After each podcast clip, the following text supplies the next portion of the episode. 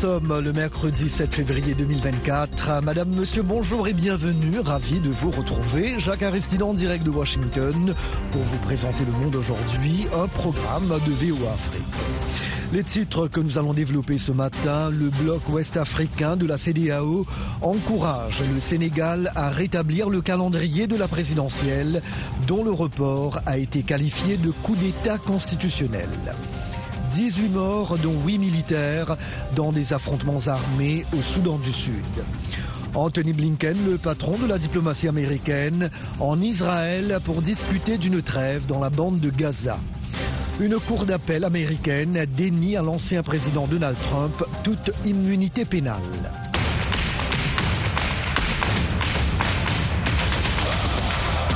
Mais d'abord, du football, les demi-finales de la Coupe d'Afrique des Nations vont se jouer ce soir. Tout le programme dans le journal de la Cannes que nous propose Yacouba Ouedraogo, notre envoyé spécial en Côte d'Ivoire. Bonjour à tous. 24 au départ, elles ne sont plus que quatre équipes, toutes à deux matchs d'un éventuel sacre final dans cette canne. L'Afrique du Sud va défier le Nigeria en demi-finale. Coup d'envoi 17h temps universel au stade de la paix de Boaké. Le Nigeria a toujours battu l'Afrique du Sud à la Cannes en demi-finale en 2002 à 0 et en quart de finale en 2019 2 buts à 1. Cette fois-ci, le sélectionneur des Bafana, Bafana Hugo Bros, vainqueur de la Cannes 2017 avec le Cameroun, rappelez-vous, compte sur le collectif sud-africain pour vaincre le signe indien. C'est surtout la collectivité qui fait que nous avons une bonne équipe, tout le monde fait son boulot. Et euh, ça, c'est parfois plus important d'avoir ça que d'avoir quelques grands joueurs dans ton équipe. Hugo Bros, sélectionneur des Bafana Bafana. Malgré la faveur des statistiques et de l'histoire, le sélectionneur des Super Eagles rejette l'idée d'être favori dans cette rencontre. Je ne sais pas si le Nigeria est le favori pour tout le monde ou non. Je ne sais pas si l'Afrique du Sud est favorite ou non. Mais je crois que nous pouvons gagner cette compétition. Croire est une chose, le faire en est une autre. Demain, sur le terrain, nous devrons répéter la même performance que lors du dernier match, défendre ensemble à 11. José Pesero, sélectionneur du Nigeria.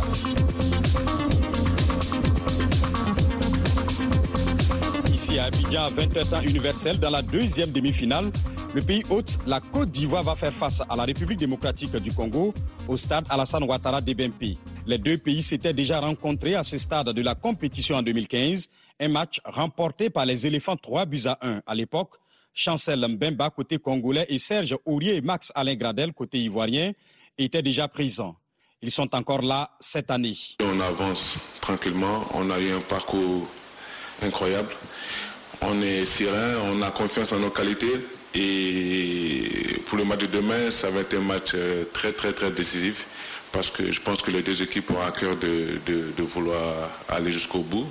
Max Alain Gradel, joueur de la Côte d'Ivoire, le joueur congolais Charles Piquel, lui, joue sa première canne. Voilà, les statistiques qui sont là. Après, il reste le match. Pour moi, c'est le match qui va compter parce que voir les derniers matchs, c'est toujours bien beau, mais tu veux voir le prochain jour parce que ça où c'est passé hier, ça compte plus. Et on aimerait faire compter ça demain et faire le meilleur.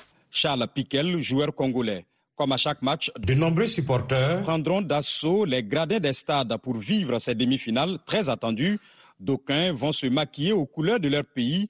Nous nous sommes intéressés de près à ce business de maquillage, surtout ici à Abidjan. Espace Agora de Koumassi, un lieu de projection sur écran géant des matchs de la Cannes à Abidjan. Bintou Kone maquille certains fans. Je suis là le avec peinture à eau. C'est pour la Cannes. Combien de personnes vous maquillez par jour Bon, aujourd'hui, je peux ma maquiller 30 à 40 personnes. Ça dépend. Aujourd'hui, on est beaucoup, donc aujourd'hui, on ne maquille pas trop. Sinon, d'habitude, là, on peut maquiller 6 000, 7 000, souvent 10 000 même. Et, ça coûte combien Bon, moi, je fais pour moi à 100 francs, 100 francs. Il y a d'autres qui le font à 200, il y a d'autres qui le font à 500. Chacun a son prix ici. Je maquille. Marie-Christelle, elle aussi, est maquilleuse. C'est sa première journée dans cette activité. Lorsque son client s'en rend compte, suite à notre question, il s'interroge dans l'humour s'il était le cobaye du jour. C'est ma première fois, comme il y a la canne, donc on s'amuse à maquiller. Oui, sur moi comme ça. Là.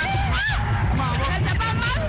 Pour le choix des dessins sur le visage, c'est sur la demande du client. Ou suivant l'instinct de la maquilleuse. Toutes sortes de dessins, les points-points, on peut écrire Côte d'Ivoire, on peut écrire la canne, les dessins, éléphants, drapeaux, tout ça là. Ça dépend. Il y a souvent, il y a des clients qui choisissent les modèles, souvent toi-même tu choisis. Emmanuel vient de se faire maquiller. Pour lui, ces insignes sur son visage sont des signes de victoire. Pour d'autres, les raisons sont multiples. C'est un dessin, de victoire, mon vieux. C'est un dessin de victoire. C'est ce que ça signifie pour moi. C'est ce qu'on a fait ça. Quand on fait ça, là, on gagne.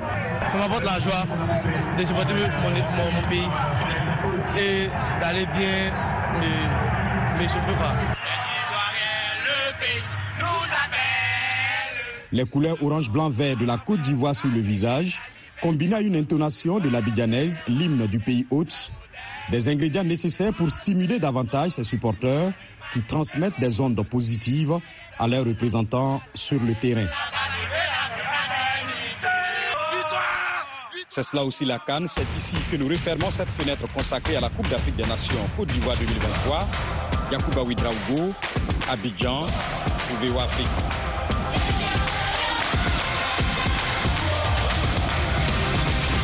C'était donc le journal de la Cannes. Le monde aujourd'hui se poursuit. La communauté économique des États de l'Afrique de l'Ouest a dit hier encourager le Sénégal, pays membre, à rétablir urgemment la présidentielle, initialement prévue le 25 février et qui a été reportée au 15 décembre sur fond de grave crise politique. Nanit Talani. La CDAO encourage la classe politique à prendre de toute urgence les mesures nécessaires pour rétablir le calendrier électoral, dit l'organisation dans un communiqué.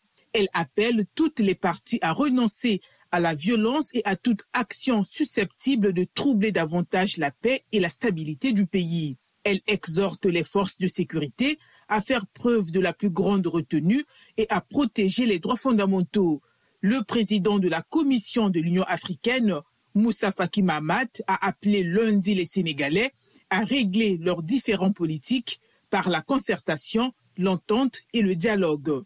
Exprimant sa préoccupation sur ce report annoncé samedi par le président Macky Sall, il demande aux autorités d'organiser dans les meilleurs délais les élections dans la transparence, la paix et la concordance nationale. Il affirme avoir appris le report avec préoccupation tant la situation politique du Sénégal où le modèle démocratique a toujours été salué avec haute appréciation, ne saurait laisser aucun Africain indifférent. Des artistes sénégalais ont également affiché leur mécontentement, se disant très inquiets pour la démocratie. Leur réaction avec Alexandrine Rologno. Le Sénégal ne méritait pas ça, s'exclame Didier Awadi, pionnier du rap sénégalais. Le musicien de 54 ans, fondateur du groupe Positive Black Soul, se dit choqué déçu, outré, groggy par ce coup de tonnerre. J'ai été l'un des premiers à l'applaudir lorsqu'il a renoncé à son troisième mandat en juillet dernier, rappelle le musicien. Mais là, ça ressemble à une manœuvre pour se maintenir au pouvoir. Choqué lui aussi, Dongodji, l'un des deux membres du groupe de rap d'Aradji, ne décolère pas. Le Sénégal était une exception démocratique. On nous a confisqué le débat. On est en train de piétiner la Constitution s'insurge le rappeur. Youssou N'Dour, le célèbre musicien qui a été ministre conseiller du président Macky Sall pendant dix ans, a posté lundi sur X sa désapprobation sans équivoque du report de l'élection présidentielle. Le photographe Mabey Dem s'inquiète pour la jeunesse sénégalaise, sans réelle perspective d'avenir, premier perdant de cette crise politique dont on ne voit pas la fin. Également dans l'actualité au Soudan du Sud, au moins 18 personnes, dont 8 membres des forces de sécurité, ont été tuées lundi. C'était dans des attaques d'individus armés qui s'en sont pris à un commissariat et un marché. Mohamedou. Dans la matinée de lundi, les assaillants ont attaqué le commissariat à Tarkwen-Payam, a déclaré le gouverneur par intérim de l'État du Bar El Ghazal occidental. Parmi les 18 personnes tuées, 8 sont des militaires et 10 sont des civils. Ils ont été brûlés parce qu'ils ne pouvaient pas s'échapper, a déploré le gouverneur, ajoutant que plus de 2000 personnes ont été déplacées. Selon lui, des jeunes armés venus de l'État voisin du Warap ont incendié un marché local, des habitations ainsi qu'un commissariat en raison d'un différent foncier. La situation est désormais sous contrôle, a-t-il affirmé. Le Soudan du Sud a enregistré plusieurs conflits de ce type qui viennent s'ajouter aux violences à caractère politico-ethnique. Le pays a sombré dans une guerre civile opposant les ennemis jurés, Riek Machar et Salva Kiir, qui a fait près de 400 000 morts et des millions de déplacés. Un accord de paix signé en 2018 prévoit le principe du partage du pouvoir et d'un gouvernement d'union nationale, mais il reste largement inappliqué. Le Zimbabwe va abolir la peine de mort, le gouvernement ayant soutenu hier un projet de loi visant à supprimer la peine capitale près de 20 ans après la dernière exécution. Elle remonte donc à 2005, mais les personnes reconnues coupables de meurtre aggravé peuvent toujours être condamnées à la peine capitale et des dizaines de condamnés se trouvent actuellement dans le couloir de la mort. Le Parlement, dominé par le parti au pouvoir, la ZANU-PF, doit maintenant se prononcer. La date de l'examen n'a pas été communiqué. D'après les chiffres officiels, 79 personnes ont été exécutées depuis l'indépendance de cette ancienne colonie britannique en 1980. VOA Afrique à Washington, vous êtes à l'écoute du monde aujourd'hui. Anthony Blinken, le chef de la diplomatie américaine, rencontre ce mercredi les dirigeants israéliens pour promouvoir un nouveau cessez-le-feu. La trêve inclurait la libération d'otages, alors que la guerre entre Israël et le Hamas palestinien entre dans son cinquième mois. Eric Manirakidza. Le secrétaire d'État américain s'est rendu hier en Égypte et au Qatar, deux pays au cœur des efforts de médiation avant d'atterrir à Tel Aviv. Le Hamas a confirmé avoir remis sa réponse aux médiateurs égyptiens et qataris à une proposition de trêve formulée fin janvier à Paris par des responsables américains, qataris et égyptiens. Le Hamas veut notamment une trêve de six semaines. Israël devra libérer de 200 à 300 prisonniers palestiniens en échange de 35 à 40 otages détenus par le Hamas et de plus d'aide humanitaire à Gaza. Le Premier ministre qatari s'est dit optimiste d'en arriver à une trêve en qualifiant de globalement positive la réponse du Hamas qui contient quelques commentaires. Le bureau du Premier ministre israélien a confirmé que la réponse du Hamas avait bien été transmise par le médiateur qatari au Mossad, les services de renseignement extérieur israéliens. Selon Anthony Blinken, le nouveau projet d'accord offre la perspective d'un calme prolongé d'une libération des otages et d'une augmentation de l'aide à Gaza. Cela serait clairement bénéfique pour tout le monde, a-t-il souligné. Fin novembre, une première trêve d'une semaine avait permis l'entrée accrue d'aide et la libération d'une centaine d'otages sur les quelques 250 amenés à Gaza le 7 octobre et de prisonniers palestiniens. La Chambre des représentants des États-Unis, à majorité républicaine, a buté hier sur une enveloppe de 17,6 milliards de dollars pour Israël, à laquelle Joe Biden s'opposait, le président démocrate, exigeant que ces fonds soient couplés à une aide pour l'Ukraine, pays qui affronte l'invasion russe depuis février 2022. Les républicains au Congrès veulent à tout prix débloquer de nouveaux fonds pour Israël en guerre contre le Hamas, mais ils sont nombreux à dire qu'il ne revient pas aux contribuables américain de financer le conflit qui s'enlise entre Kiev et Moscou. Pour rester aux États-Unis, une cour d'appel fédérale a écarté hier l'immunité pénale invoquée par Donald Trump, rouvrant la voie à son procès à Washington pour tentative d'inverser les résultats de l'élection de 2020. Lionel Gaïma. La position de l'ancien président Trump provoquerait l'effondrement de notre système de séparation de pouvoir en mettant le président hors d'atteinte de l'ensemble des trois pouvoirs, exécutif, législatif et judiciaire, écrivent les trois juges de la Cour d'appel dans leur décision unanime. Les juges ont confirmé la décision prononcée en décembre par la juge Tanya Chutkan. L'ancien président a qualifié cette décision de jugement destructeur pour le pays et annoncé son intention de faire appel. Une autre audience se tiendra jeudi à la Cour suprême saisie d'un recours de M. Trump contre la justice du Colorado qu'il a déclaré inéligible en raison de son rôle dans l'assaut du Capitole le 6 janvier 2021. Visé par quatre inculpations pénales distinctes, le grand favori des primaires républicaines cherche par tous les recours à passer en jugement le plus tard possible après le scrutin de novembre. Et s'il est élu, Donald Trump, une fois investi en janvier 2025, pourrait ordonner l'arrêt des poursuites fédérales à son encontre. Les républicains de la Chambre américaine des représentants ont échoué hier à inculper Alejandro Mayorkas, le ministre chargé de l'immigration dans l'administration du président Joe Biden. Les élus conservateurs accusent le secrétaire à la sécurité intérieure d'avoir provoqué une crise migratoire à la frontière entre les États-Unis et le Mexique. La mère d'un adolescent américain condamné à perpétuité pour avoir tué en 2021 quatre élèves dans son lycée avec une arme offerte par ses parents a été reconnu coupable d'homicide involontaire. Les jurés ont rendu leur verdict hier au tribunal de Pontiac dans le Michigan. Le prononcé de la peine de Jennifer Crumbley, 45 ans, mère d'Ethan Crumbley, a été fixé au 9 avril. Le père, James Crumbley, 47 ans, doit être jugé séparément en mars. Les parents sont poursuivis pour homicide involontaire résultant d'un manquement à leur devoir légal de contrôler les actes de leur enfant âgé de 15 ans au moment des faits. Le monde aujourd'hui, VOA Afrique.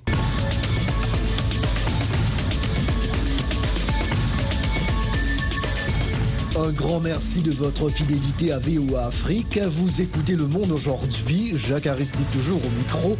Il est l'heure maintenant de vous proposer la tranche magazine. Pour la première fois, les Sénégalais, qui devaient élire leur cinquième président le 25 février, le feront pratiquement dix mois plus tard que prévu si les choses ne changent pas d'ici là. Outre le report de la présidentielle au 15 décembre, le Parlement a approuvé le maintien à son poste du chef de l'État Macky Sall jusqu'à l'installation de son successeur. L'opposition crie au coup d'État constitutionnel.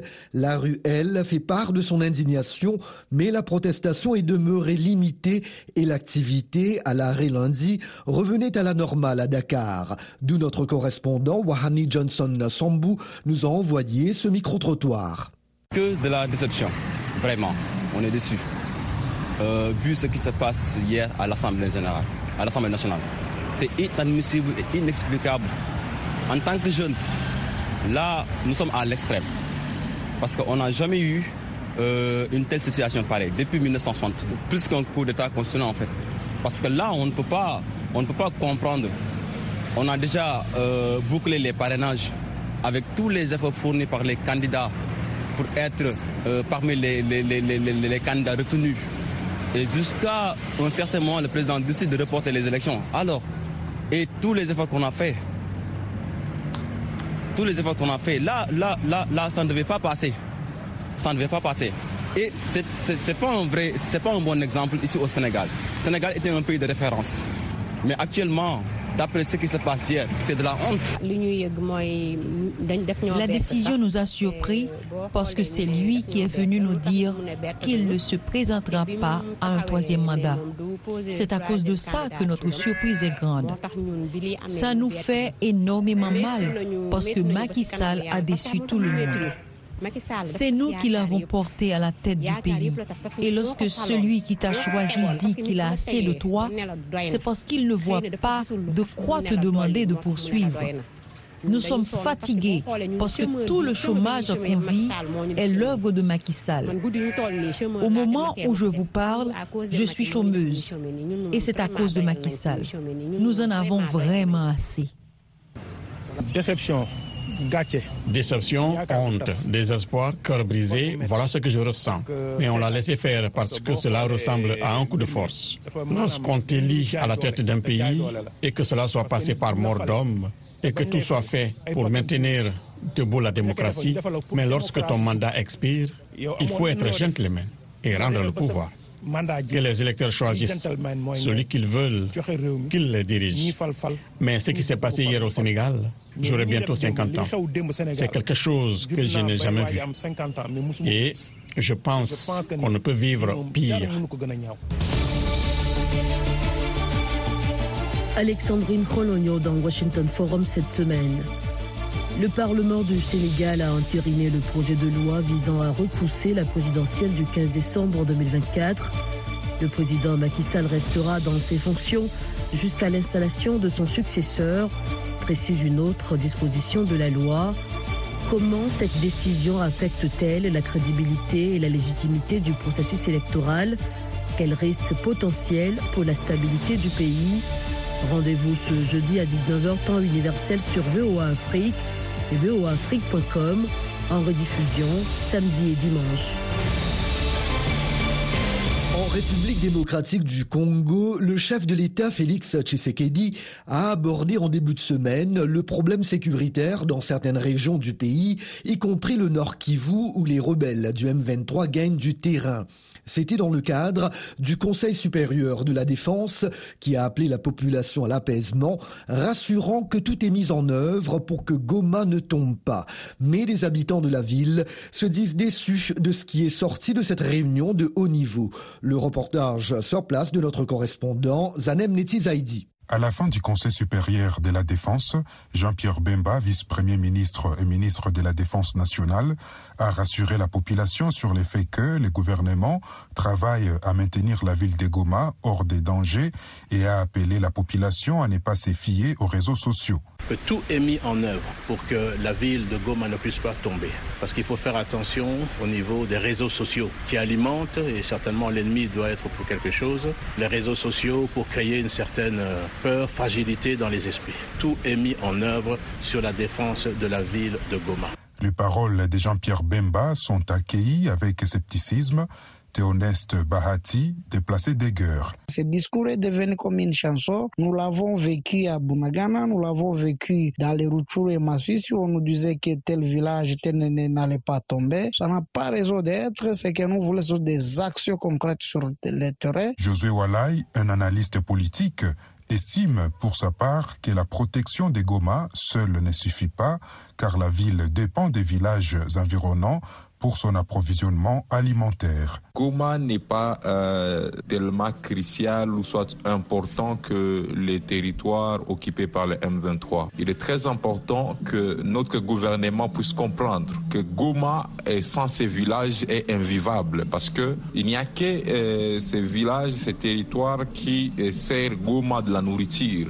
Cette déclaration est une déception pour Hubert Massomeko, expert en questions sociopolitiques. Et c'est très décevant que cela vienne d'une structure hautement placée comme le Conseil supérieur de la défense, qui a dans ses prérogatives la responsabilité d'installer, de rétablir la paix et de protéger les frontières de la RDC. Si Bunagana est aussi entre les frontières de la République démocratique du Congo, et donc la chute de Bunagana, elle doit être prise au sérieux autant que la chute de la ville de Goma, parce que nous sommes en République démocratique du Congo et partout, l'autorité de l'État La sortie médiatique du ministre de la Défense s'inscrit dans un contexte de turbulences croissantes. Après Rutshuru et Massissi, les rebelles du M23 avancent dans les sites Kivu. Zanem Netizaidi à Goma pour VOA Afrique. Votre rendez-vous quotidien sur VOA Afrique à Goma, c'est sur 96.2 FM en République démocratique du Congo. Au Bénin, une vingtaine d'artistes plasticiens apportent leur contribution pour la préservation de l'environnement. C'est à travers une exposition qui se déroule depuis le début de l'année dans la forêt classée de Paou, située à 30 minutes de Cotonou. Ginette Fleur Adandé, notre correspondante dans la grande ville béninoise, a rencontré Dominique Zengpe, l'artiste plasticien qui a initié l'idée de cette exposition en pleine nature. Et elle nous a fait parvenir ce reportage.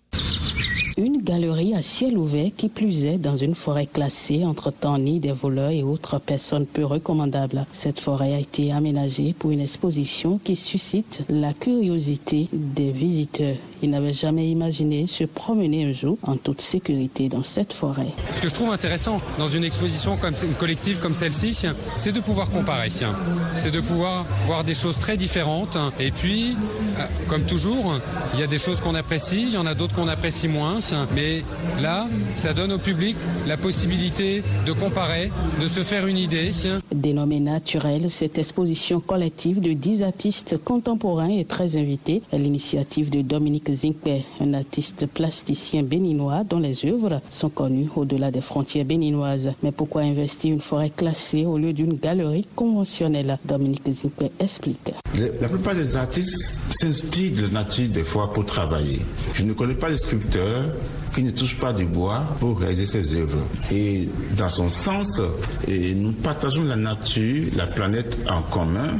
Il est temps aussi, quand on épuise les ressources naturelles, humaines, il est temps d'avoir conscience de le partager et de le, montrer également. C'est ce qui a amené une vingtaine d'artistes à se faire inviter dans la forêt classée de Paou pour essayer de, de faire une conjugaison en harmonie avec la nature et la créativité contemporaine du village.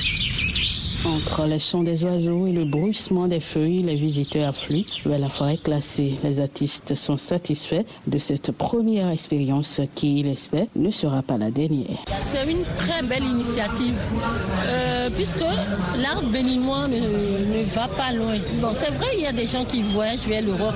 C'est pas le fait de voyager qui est la chose. C'est les recherches qui sont primordiales.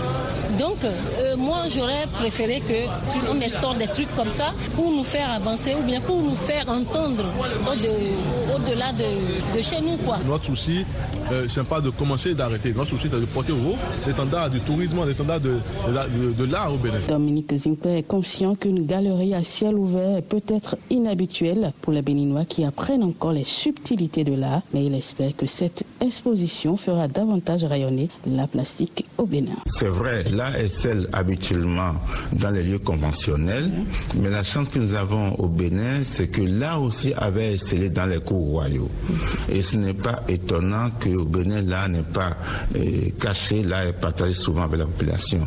Et nous, dans notre ère contemporain, c'est important de sortir des cloisons pour partager là avec tout le monde. Parce que c'est un pays, c'est un pays de culture. Alors, pour nous, c'est important de partager la création. L'exposition naturelle ferme ses portes le 17 février et pourrait désormais faire partie du circuit touristique mis en place dans le cadre des Vaudondays du Cotonou, Ginette dans les Pouvéo, Afrique.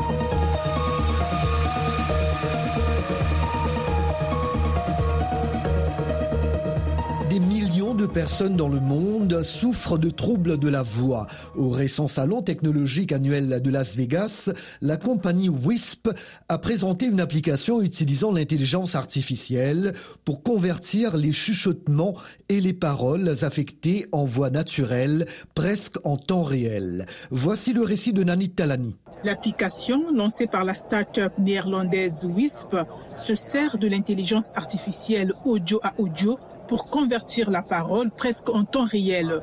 Sa technologie s'appuie sur un vaste ensemble de données. C'est ce qu'explique Joris Kastermans, fondateur et PDG de WISP.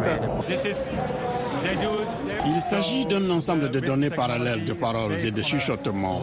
De plus, les utilisateurs peuvent personnaliser leur voix WISP. Ainsi, en ajoutant environ deux minutes de leur propre voix, leur propre voix saine, la voix WISP devient vraiment la leur.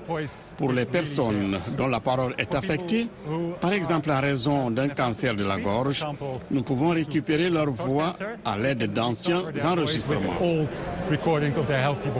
Les utilisateurs ont également la possibilité de recréer leur voix distincte en fournissant des enregistrements de leur voix saine, actuelle ou passée, ajoutant ainsi une touche personnalisée à leur propre communication. Joris Kastermans, fondateur et PDG de WISP. WISP développe une technologie d'assistance en temps réel qui convertit les chuchotements et les paroles à effet en une voix claire et naturelle de la personne en temps réel. Et avec notre application d'appel téléphonique, vous pouvez passer des appels téléphoniques avec la technologie WISP. Cette technologie change indéniablement le cours de la vie de ses utilisateurs. Une fois de plus, Joris Kastermans, fondateur et PDG de WISP. Vous pouvez imaginer l'impact de la perte de voix. Pour nous, c'est une évidence. Vous avez votre voix, mais quand vous la perdez, l'impact est énorme. Les gens ne vont plus à des fêtes, ne vont plus au restaurant avec leurs partenaires. Il y a beaucoup, beaucoup de situations. Une situation comme celle-ci. Il y a beaucoup de bruit de fond quand je veux chuchoter. Actuellement, j'ai un micro mais sans micro, on ne vous entend pas dans ce genre de situation. Le salon technologique annuel de Las Vegas, le CES, ex-Consumer Electronics Show, s'est tenu en janvier ici aux États-Unis. Et voilà, le monde aujourd'hui, édition matinale du mercredi 7 février 2024, prend fin ici. La mise en onde a été assurée par Michel Joseph. Merci, chers amis fidèles de la VOA, de nous avoir accueillis chez vous ce matin. Jacques Aristide depuis la capitale américaine. Je vous souhaite une très belle journée, s'il vous plaît.